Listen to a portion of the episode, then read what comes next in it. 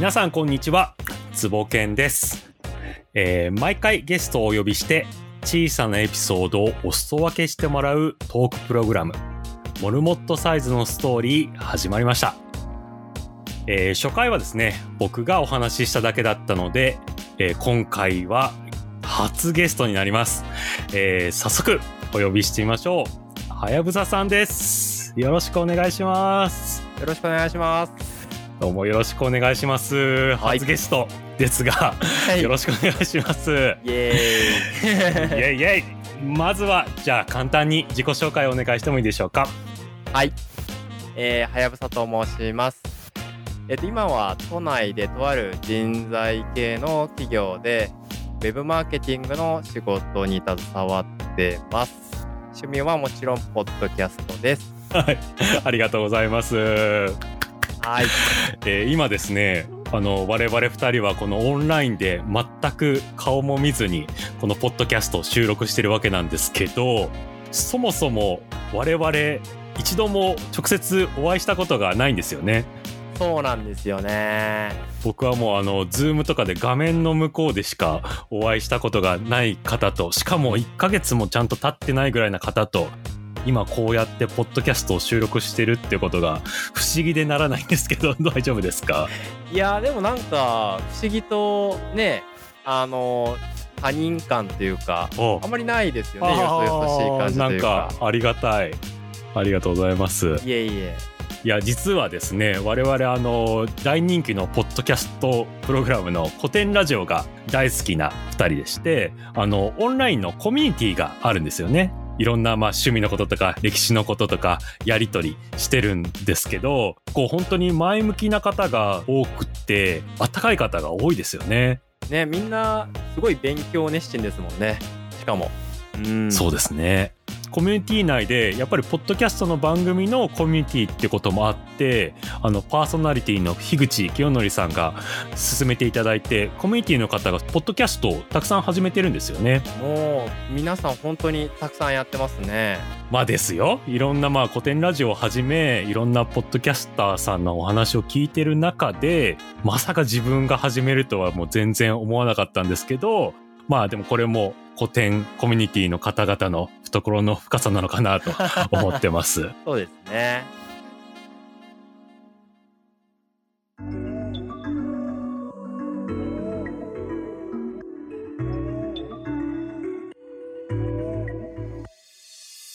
では早速本題に入ると思いまして、このプログラムモルモットサイズのストーリーですが、えーゲストの小さなエピソードを伺っております。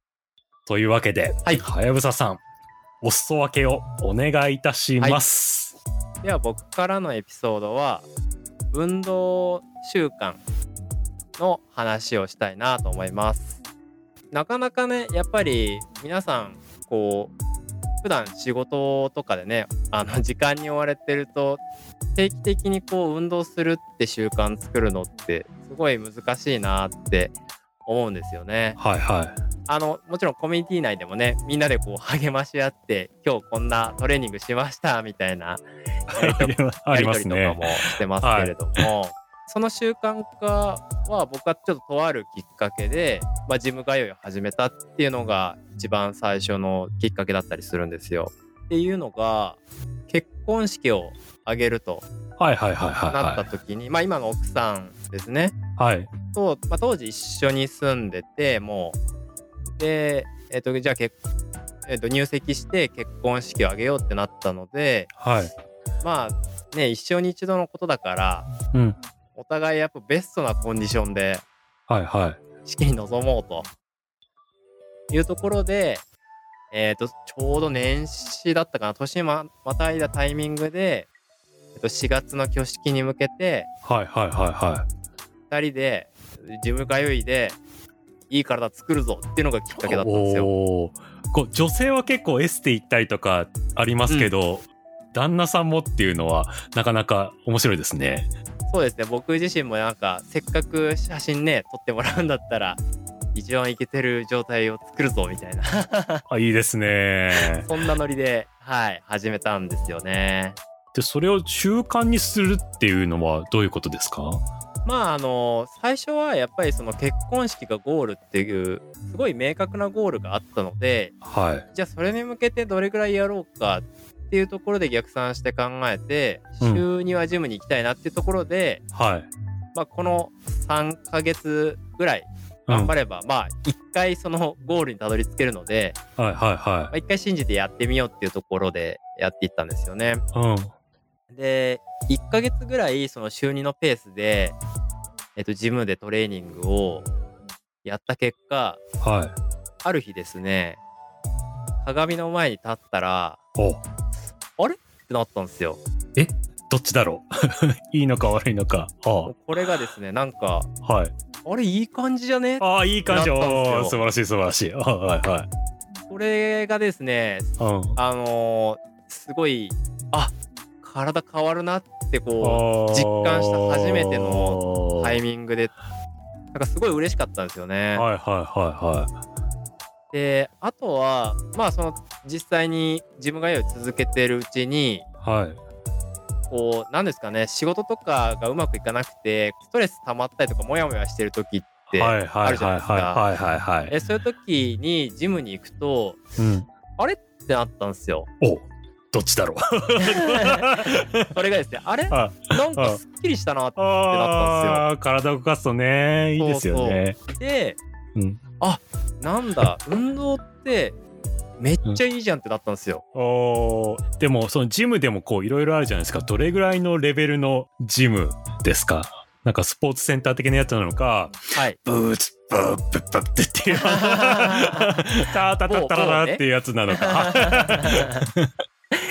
それがですねえっとまあそこまでやっぱりなんていうんですかねガチンコで課題感あったわけじゃなかったのではいはい。もうシンプルに当時住んでた家の近くのいわゆる総合フィットネスクラブに通い始めたっていう感じですね。へー。でまあ結婚式で実感しましてその後ずっと習慣になっていったってことなんですか？ぼちぼち行ってたんですけどうん。どうしてもやっぱペースが落ちちゃったりとかしてうん。で結局子供が生まれるタイミングで引っ越しをしたんですけれども、はいはいはいはい、はい。まあ、その当時ちょっと引っ越した先、まあ、今住んでるとこら辺のうん。にはジムがなかったんですよね。あらまあ。ので、うん。まあ、一回やめようっていうことではいはい。やめちゃったんですよね。うんせっかくの習慣週2でできていたのになかなか寂しいですねそしたらそうなんですよね。で、まあ結構その時にすごい身に染みて感じたのがはいわゆる公営のトレーニング施設とかあるじゃないですか。いはいはいはいちょっと遠かったんですね。ああ遠いとね続かないんですよねそうなんですよ。で、うんその当時その結婚式プロジェクトの時にはいはい通ってたジムの距離感で言うと、うんうん徒歩5分かかるかかかんないかぐらいだったんですね。いい距離ですねここまで近いとまあさすがに雨でも行くぐらいな感じだったんですよね。なのであやっぱりもう近くじゃないとダメなんだというふうにすごい実感しましたね。でたまたまですね1年半前ぐらいかな？はいはい。に、まあ近くに新しいジムがお。できておいいですね。あの24時間型のはいはいはいはいありますね。ジムではい。こう1回習慣化したものうん。をやめちゃってたのはもったいないなみたいなうんうん。気持ちが個人的にあったのでもう一回ジムに入り直しました。それはどんぐらい通えてるんですか？でそれも1年ぐらいは通ったのかな？1年弱ぐらいか。通ったんですよね、はいで過去形になっている。そうなんです はい。そうなんですよ。でも、はい。やっぱり去年ね、はい。あのコロナになっそのねコロナが流行っちゃってはい。ジムも一回こうクローズドになっちゃったんですよね。はいはいはい。しょうがないですね。っていうこともあったのでそのタイミングあたりからそういえばジムじゃないとダメなんだっけみたいなはい。そういうモードにこう徐々に徐々にですねシフトしていったっていう感じですね。あー。じゃあ今はジムじゃなくてもいいじゃんといいのかもと思ったはやぶささんは何で運動してるんですか？今は、任天堂スイッチのはリングフィットアドベンチャーです。あ。ガッキーのやつですね。しガガッキーが CM してるやつ。あ、はあれやってるんですね。い。はい。なんかあんまりイメージがつかないんですけど、はい。僕のそういう画面見ながら運動するのがビリーズブートキャンプで止まってるので どうどうなんだろうっていう感じですけどなんでいいっていう風になるんですか？えーっとですね、まず、ストーリーモードっていうのがあって、うんそのストーリーに沿って、こはう、なんとなく運動をしていけば、あはあ。それなりに運動できているっていう。えー、あゲームをクリアするような感じ。ってことですかね？へえ、なので、トレーニングのメニューを決めなくても、うん。なんとなくこういうアクションをやっていれば、うん。あの結果運動になってますよっていうラフな感じ。はいがすごいいいはいはいです。はいはいえーまあでも確かに僕もあの子供が2人いてはやぶささんも子供がねいらっしゃるんですけどはい。お子さんいるとなかなか習慣化するって難しいですよね。難しいっすね。うん僕もランニングがすごい好きになりまして、うんあの30過ぎてから、えっと、年に1回、まあ、短いマラソン大会に出るぐらいには、まあ、ちょこちょこ走ってるんですけどはい。子供が大きくなるにつれてお父さんはなぜ僕と遊ばずに走りに行くのかっていうふうに言われるわけですよ。あー、そうなるのか。そうです。いや、これは、まあそうだなっていうふうに思って、いつ走ろうかと思って、うん。うん帰宅ランに切り替えた時がありましたね。会社には、まあ自転車とか電車とかで行って、うん帰り9キロぐらいなんですけど、はい。帰り走るっていうふうに切り替えれば運動にもなるし移動にもなるしちょうど帰ってきて一緒にお風呂入ってちょうどいいみたいな。とかもうあ何かしらなんていうんですかある程度発明をしないと時間の中で運動がフィットしてこないみたいなとこってありますよね。そうですね。工夫めちゃくちゃ大事ですねう。ーんどういう時があいけるなっていうかもう今日は行っちゃおうかなっていう時はどういう時なんですか？結構シンプルですよ。でも、はあ例えば、よく寝たなっていうはあはあはあは日のね、朝とか、あうんあとは、例えばちょっと相手久しぶりにやる、やる日の方が、うん。ちょっと気合入るから、今日ちょっと頑張ろうかなとか、へえ。あと普通に晴れてて気持ちいいとか。なんかそういう、そういう感じです。もうなんか、そこは割とノリ、ノリですけど、はい、なんかいけそうな気がするみたいなタイミングでトライするっていうのが割といいんじゃないかなと思います。確かに自分の体のことですからね。自分の体に聞いてみるっていうのが一番いいのかもしれないですね。うん。で、ダメだったら、ああ、ダメだったなって戻せばいいだけなの うんで、うんうんうん。まあなんか、そういう感じでちょいちょいこう、トライアルをするっていうのが、僕は一番しっくりくるかなっていう感じですね。なんか今の話聞いてると習慣化する秘訣みたいなのがちょっと見えてきたなって思うんですけど、はい。まあ、まずこう体のことだから体に効くっていうのがなんかとってもこうヘルシーでいいなみたいに 思いましてはいなん。かこう習慣化するコツみたいのってご自身でも運動以外でもなんかあったりしますか？そうですね。なんか自分の、まあなんか一つはやっぱり結果がうん見えた時にいいなって思えるかどうかってところが割と習慣の分岐点かなと。思いますまさしくあれですね結婚式のジムの時に鏡を見ておおと思った思いをちょっとずつ続けられてるって感じなんですね。そうですね。で、まあその延長線上に、そのありたい自分がいるのかっていうところははい。意識してるかなっていうところですねあ。ーありたい自分か。やっぱりなんかかっこよくいたいなみたいなはいはいはいはい、はい。思いが結婚しても子供が生まれてもなおうん。あるんだなっていう感じな,、なので、はい、それをじゃあちゃんとそのかっこいいとはっていうところが健康で、はいまあ割とはい。こうお腹が出てない引き締まった体っていうのが一つ僕の中ではあるってことですね。あー普段の仕事とか性格上、きっちり目標を明確化されてるものなんですか？僕は逆にでも仕事とかはい。でプランニングするのはあはい。んまり得意じゃない。えーなんか話が違うな。あそういうもんなんですね、はい。えーなんで運動と仕事と何が違うんですかね？多分まあ一つはそのその先の未来の見通しがしやすいかどうかっていうところの観点はあるかなと思いますね。なるほど。うん、ああとは自分で設定するかどうかっていう問題もあるんじゃないかなと思ったりしまあーなるほどなるほど、うん。確かに自分の体のことはね、自分でできることですもんね。す。はい。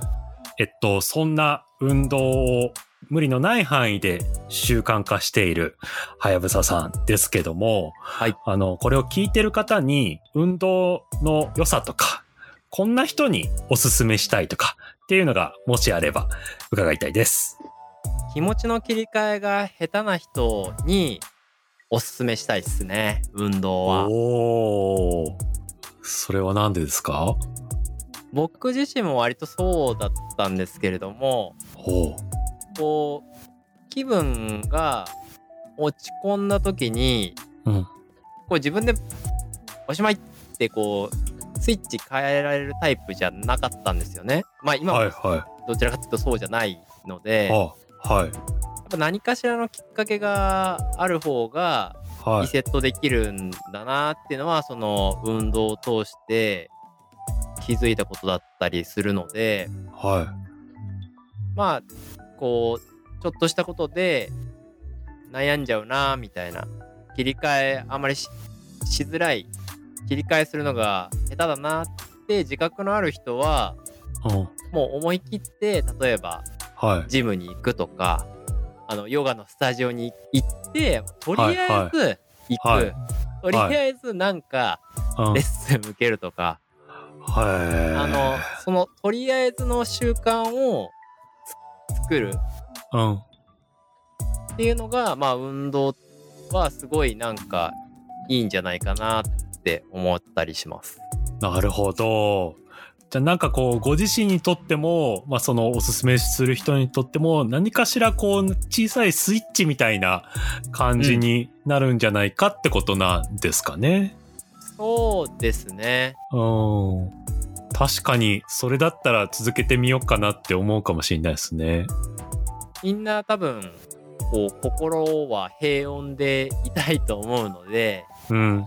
こうなんかモヤモヤして晴れないなって思うんだったらもう思い切って何かしら運動してみると割とすっきりするんじゃないかなって思います。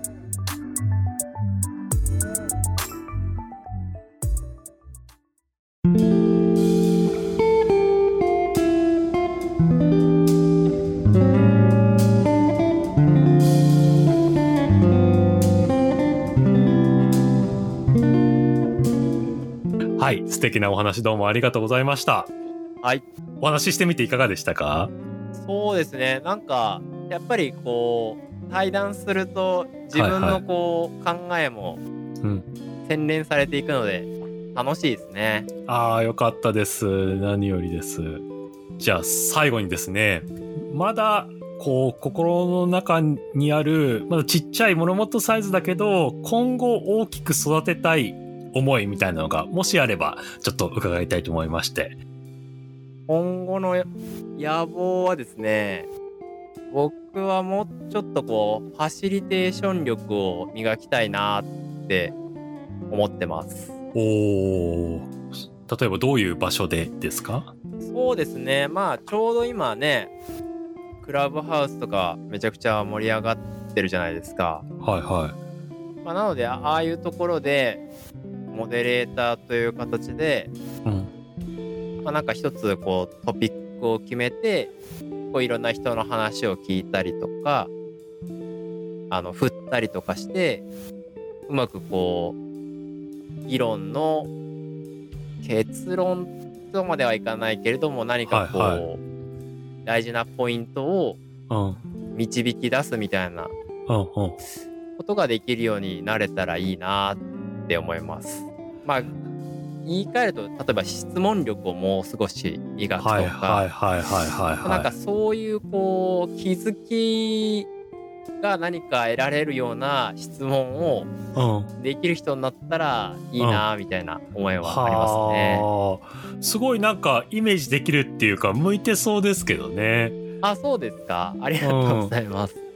でも確かにそうですね。クラブハウスが始まって、そのモデレーター力みたいなのって、うん、結構今フィーチャーされてるかもしれないですね。そうなんですよね。うん。そういう能力を持ってる人って何が違うんですかね？聞く質問力だし、聞く力もまあそうですもんね。でも意外とやっぱりその自分の引き出しの多さみたいなのもは大事なんじゃないかなっていうのをあ。はい。まあ他の人のファシリテーションとかを見てるとうん思うことがあって、はいはい。というのもうん。その人が喋ってることとその人が本当に伝えたいことにズレがあるケースがあると思うんですよ。そうするとその喋ってる内容をうん。一回変換する必要があると思うんですよね。はいはいはいはそこはやっぱ自分の引き出しでそれってつまりこういうことですよねみたいな形でよりそのトピックを整理するというかい。うん。そういうことがやっぱりできるようになるとなんかそうそうその話みたいなああ。場も盛り上がるしうん。なんかこう聞いてる側もああなるほどねみたいなああ、ああ、ああ、わかりますわかります。感じになるんじゃないかなみたいなところをやっていきたいなっていう感じですね。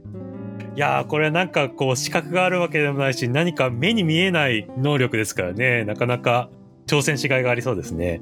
そうですね。わかりましたどうもありがとうございます。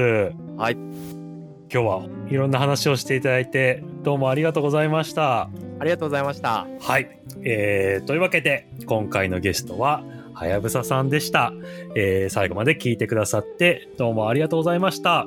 さようなら。さようならありがとうございました。